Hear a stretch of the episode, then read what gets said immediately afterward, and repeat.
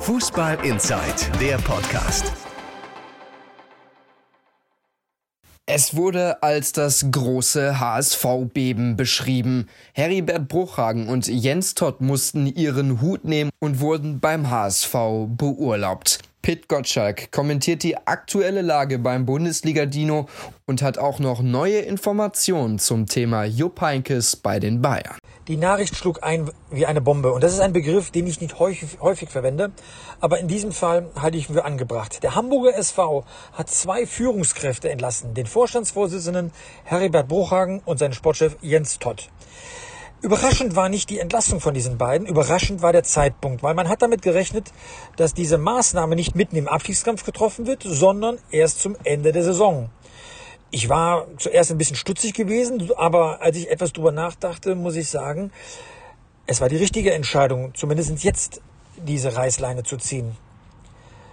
Weil was muss der neue Mann machen? Er muss die neue Saison planen. Und wenn man die Arbeit jemandem überlässt, der eh am Saisonende geht, dann trifft er womöglich die falschen Entscheidungen und der neue Mann ist noch nicht eingearbeitet. Und so hat Bernd Hoffmann, der neue starke Mann, im Aufsichtsrat gesagt, jetzt holen wir jemanden, der die Saison für nächstes Jahr plant, entweder in der zweiten Liga oder, wenn das Wunder gelingt, sogar in der ersten Liga.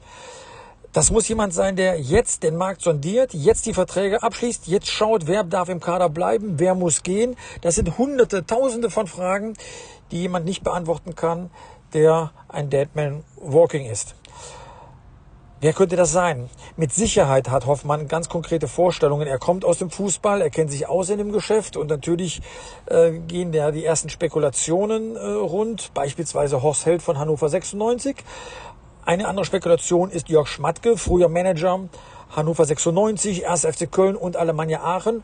Und Jörg Schmatke ist auch mein Favorit. Warum ist das mein Favorit? Er hat bei allen Vereinen bewiesen, dass er eine Mannschaft aus dem Tal der Tränen aufbauen kann und raufführen kann bis in den Europapokal, sogar Alemannia Aachen. Und wer solche Fähigkeiten hat, der bringt diese wichtige Raffinesse mit, einen Kader zu durchleuchten und so zusammenzustellen, dass er eine Zukunft hat.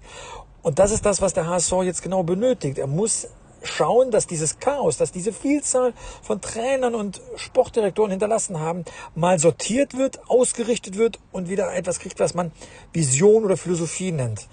Und ähm, wenn es Bernd Hoffmann schafft, ein Stück seiner Macht abzugeben, und abzugeben heißt tatsächlich auch die Macht zu teilen mit jemandem, der aus dem Fußball kommt und ein absoluter Bundesliga-Insider ist, dann kann es wieder etwas werden. Ähm, das ist nicht ganz schwierig für ihn. Er hat damals auch Ärger gehabt, ein paar Jahre her, mit Bayersdorfer, vielleicht der Ursprung allen Übels von heute.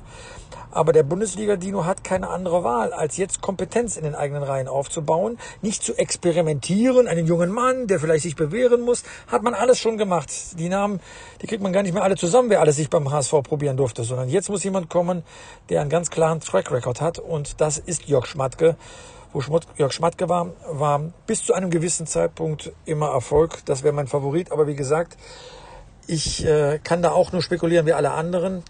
Ähm, womöglich wird schon in den nächsten Tagen bekannt werden, wer derjenige sein wird, den die Spielerberater anrufen können. Ich habe schon mit einem gewissen Lächeln verfolgt, dass Jupp Heynckes große Interviews gibt und seinen Nachlass regelt. Er spricht doch darüber, dass er nicht unbedingt äh, abgeneigt wäre, seine Verbindung zu Bayern München aufrechtzuerhalten, aber dass er als Trainer nicht mehr in Frage kommt, das ist, glaube ich, auch dem letzten klar geworden, nachdem er sich ziemlich eindeutig vor und während und nach den Interviews geäußert hat.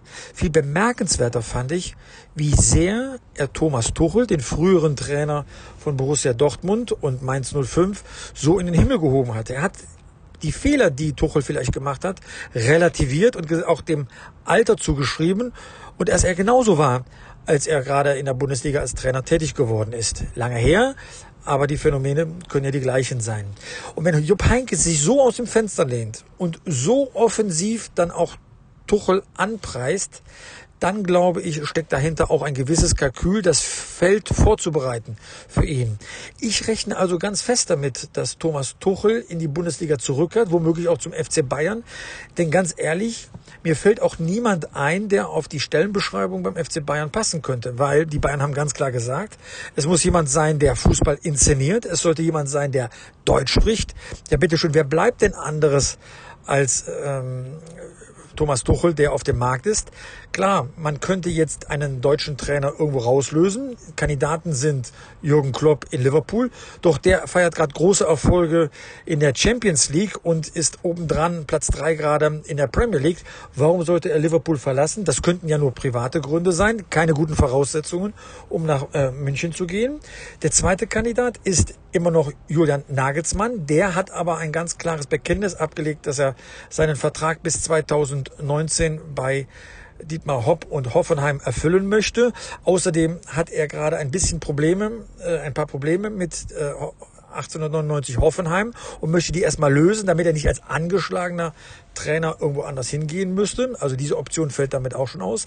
Der dritte, von dem immer wieder gesprochen wird, ist Nico Kovac von Eintracht Frankfurt. Ich finde ein völlig unterschätzter Trainer, weil er hat als Nationaltrainer von Kroatien bewiesen, dass er mit großen Stars von den großen spanischen Vereinen umgehen kann, hat gezeigt, dass er eine Mannschaft formen kann, die aus vielen Nationalitäten bei Eintracht Frankfurt entstanden ist und dort zu Erfolgen führt. Also womöglich ist da auch eine gewisse Verbindung erstens zu Bayern München und zweitens zu Sportchef Hasan Salihamidzic, die wir beachten sollten. Aber wenn ich mir alle vier Kandidaten anschaue, dann bin ich geneigt zu sagen, Thomas Tuchel hat große Chancen, der neue Trainer von Bayern München zu werden.